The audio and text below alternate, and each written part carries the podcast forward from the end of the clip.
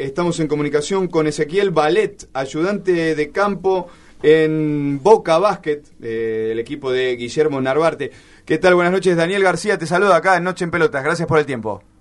¿Qué tal, Daniel? ¿Cómo están? Un saludo a la mesa. Buenas noches para todos. ¿Qué tal? Buenas noches. Bueno, eh, hace un ratito estábamos hablando un poquito del Mundial, ¿no? Y de la selección de, de Sergio Hernández, que está en, en, semifinales. Ya mañana, apenas en unas horas, estará jugándose el pasaje a la final. Eh, te consultamos a vos. Eh, ¿qué, qué, ves? Cómo, ¿Cómo ves esta selección? ¿Cómo viste el camino? Y, y, si, y, si, venís siguiendo este, este desarrollo, esta selección, que como decías, Cola, ya hace unos cuantos años que viene jugando muy bien.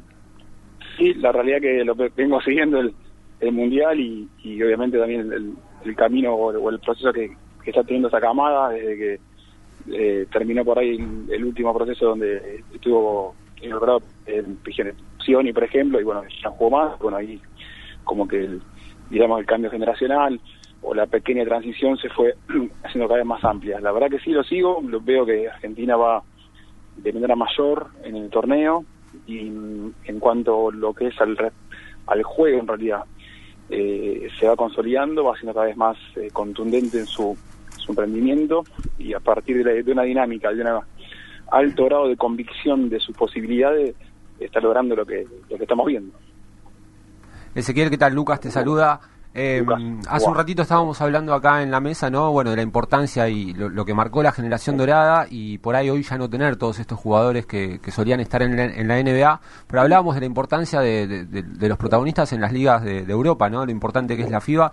Eh, con respecto a esto te quería hacer una pregunta en cuanto a que ¿Qué, importancia le das vos al presente hoy de, la selección con respecto a la Liga Nacional y al torneo federal que, que, vos también tuviste la posibilidad de dirigir a Lanús?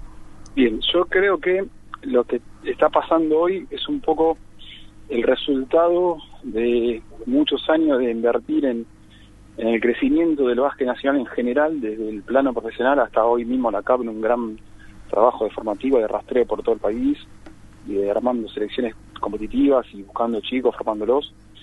Desde ese punto de la liga hasta, hasta el plano, diríamos, más amateur, me parece que eh, hoy como que la selección pone un poquito en la vidriera ese resultado es un poco la marca nuestra, ¿no? Un poco la, la el gen argentino en cuanto a la forma de hacer y en cuanto a, a que la Liga Nacional de, de tantos años y a, sostenerse y a seguir siempre firme eh, y siendo la mejor de Latinoamérica por lejos, eh, lleva a que Argentina hoy ya no depende de una, generación o que, o que la GD eh, haya sido el puntapié para marcar una esencia y un camino y a partir de ahí este saber cómo manejarse dentro de un seleccionado, por llamarlo de, alguna manera. Ellos dejaron ese legado y bueno, la liga hoy aporta a los jugadores que bueno crecen, van al exterior y, sigue generándolos. Entonces me parece que es un poquito un premio a, a tantos años de liga y que bueno y realmente tenemos que eh, decirlo así ya que ya no es más una, sorpresa me parece que Argentina puesto más puesto menos se va a ir manteniendo competitiva este por muchos años. También no eh, no solo con los jugadores eh, hoy por hoy en el mundial tenemos cuatro técnicos en la selección todos surgidos no de, de la liga también nacional. Vos a nivel de entrenadores cómo lo ves sí obviamente. Hoy que haya cuatro cuerpos técnicos con, con coach argentino es un, es un este, indicador de que nuestra profesión es muy importante y muy respetada en todo el mundo y que el técnico argentino está muy bien visto, está constantemente en capacitación, aprendiendo, eh, a ver, eh, busca siempre ser mejor, estudia y bueno, me parece que eso agregado al gen nuestro también es un poquito lo que seduce al resto del mundo a que, que el entrenador pueda ser contratado, ¿no? Hablo del entrenador en general, ¿no? Ezequiel, ¿qué tal? Martín te, eh, te saluda de este lado. Hola Martín, ¿cómo estás? Bien, mucho gusto. Eh, tengo una pregunta, eh, lo escuché a, Oveja, ahora que estamos hablando del entrenador, eh, referirse a, a Escola y, y cómo... Me, o sea, me, nunca o muy pocas veces escuché a un técnico referirse a un jugador que más allá de que Escola en este plantel digamos, ¿no? La, ascendencia que tiene es clara y notoria, pero lo escuché Oveja diciendo como que, bueno, eh, como que eh, Escola en su momento dijo, podemos jugar la semifinal y el camino es este, y, y, y Oveja sin ningún tipo de de cuestión personal ni nada, dijo, bueno, él es él es el hombre, me acuerdo que dijo la respuesta la dijo en inglés, he's the man, y, vamos donde él dice, vamos ahí derecho. Digo, ¿qué, significado tiene eso en un equipo, un entrenador que reconoce de esa manera un referente y a la vez ese referente, ¿no? que se instala como como tal?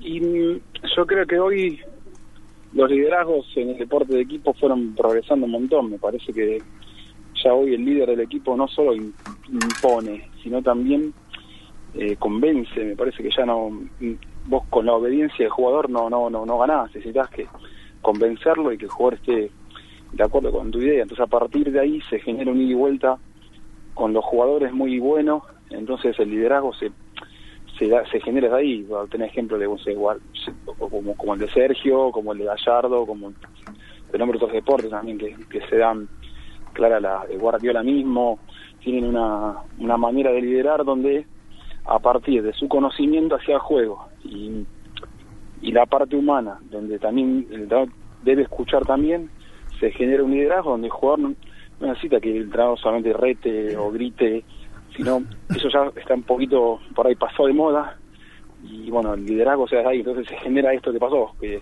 que Sergio salga a decir que, que Luis eh, hace un tiempo atrás le ha dicho que esta camada podía llegar a ser el mundial, por ejemplo, ¿no? O sea, me parece que es un poco esa confianza que hay entre, entre el juego y entrenador, esa complicidad que se genera a partir del tipo de liderazgo. Ezequiel, ¿cómo te va? Cristian te saluda. Hola Cristian, ¿cómo estás? Bien, bien. Eh, hace un par de años, en 2014, eh, salió a la luz un tema de corrupción que había pasado en el básquet y recién hablabas un poco del compromiso que tienen estos chicos. Sí eh, que va más allá de, de, la cancha de básquet, o sea, y del vestuario. La generación dorada se plantó, hicieron renunciar eh, al presidente por una cuestión de que creo que era porque tenía le pagaba viajes a, su hija y con los fondos del básquet, eh, a cumpleaños de 15 en otros países o algo relacionado con eso. Y la verdad que es el compromiso fue más allá de lo que es el básquet en sí. ¿Crees que, hablabas recién de otro deporte, ¿crees que esto también le falta, no sé, por ejemplo, a los muchachos de fútbol que pasó, que nadie se involucró, eh, tiene que ver con esta actualidad también? Y yo creo que el básquet es un poco hoy un ejemplo de, de cómo de cómo se manejan un montón de aspectos por si marcaste un área que por ahí no tiene que ver con el juego tiene que ver un poquito con lo que pasa eh, por fuera a nivel de la confederación eh, y la pertenencia hacia el lugar donde vos estás te genera que el jugador sienta lo que está haciendo y, se involucre ¿no? de lleno para que las camadas que vengan detrás no tengan tengan mejor prestación y tengan más calidad de, trabajo y bueno y se hagan las cosas como, como vos como corresponde yo creo que, que sí que por ahí el básquet es un poco un ejemplo de eso y que hoy también lo escuchaba a, a Gallardo hablar de que le entrevistaron y habló, dijo que el básquet eh, siempre deja enseñanza más allá de que gane que pierda y que no, es la primera vez y realmente es así. Y lo está diciendo un entrenador eh, como él reconocido donde está en un lugar donde donde River hoy es un ejemplo a nivel institución y a nivel deportivo y que lo diga alguien como él realmente tiene una, una valía importante. Y sí, realmente creo que el básquet hoy enseña un camino y otro deporte me parece que no lo tiene. Yo no, no conozco por ahí profundamente me gusta el fútbol y demás pero eh, no conozco pero por ahí sí deberían eh, soltarse más los jugadores a poder eh, tener un poquito más de, incidencia y, y, pertenencia a partir de ahí. Pero bueno, son otros otros ambientes, otro, otros intereses también. Entonces, bueno, por ahí este, hoy es un deporte que está mucho más expuesto que el básquet. Eso también hay que reconocerlo. La última, Ezequiel, de, sobre la selección, ¿cómo lo ves para mañana? Mira, mañana es un equipo Francia que tiene por la misma talla que tenía Serbia, pero por ahí tiene jugadores más atléticos también de Serbia. Serbia es un equipo por ahí un poquito más más pesado, más alto, con talento, pero no tan no tan veloz. Y bueno, un poquito ahí eh, me parece que va a estar un poquito más duro que, que conserven. Es una cuestión, es una, una, mirada anticipada. Este, pero no quita que Argentina siempre tiene un extra que, que es su forma de jugar, su corazón y, y su, decía, su convicción y su seguridad que hace que, que puedan, eh, que con, con la actitud que tienen, poder eh, tachar esas diferencias y poder imponerse. Pero bueno, veo Francia un equipo también con hambre, con hambre, ahí le di bastantes notas a los jugadores franceses y, tienen deseo que no solamente ganar Estados Unidos ha sido algo importante, así que me parece que va a ser una batalla terrible. Pero bueno, nada, en un partido como este, en esta instancia, cualquiera de los equipos está listo para ganar, depende mucho del día, de cómo se levante cada uno. Claro. Es así. Y el tiro de, tres puntos, Argentina tiene un tiro de tres puntos importante y le funciona su, su porcentaje va a estar siempre para ganar el juego. Claro. ¿Y en el plano local, cómo está Boca para el próximo comienzo de liga? Bien, preparándonos este, en plena pretemporada, más allá del, del, Interligas, este, con, muchas ganas y, trabajando duro en, la preparación, porque bueno, después ya la competencia no te deja entrenar mucho. Y bien, bien, la verdad que muy trabajando de, de forma muy, muy intensa. ¿Hay objetivos marcados para, para, para este comienzo? La verdad que ninguno, no, no, no, no hay. Se van a ir poniendo a medida de que la competencia arranque. En principio es este, buscar ser competitivos y, bueno, después veremos dónde, dónde pone la, la competencia Boca. Muy bien, Ezequiel, te agradecemos el tiempo en Noche en Pelotas y estamos en contacto para una próxima oportunidad. Bueno, chicos, ustedes gracias por, por el llamado y cuando quieran, ahí todo Un abrazo grande para toda la mesa. Un abrazo grande, gracias. Saludos. Ahí pasaba Ezequiel Ballet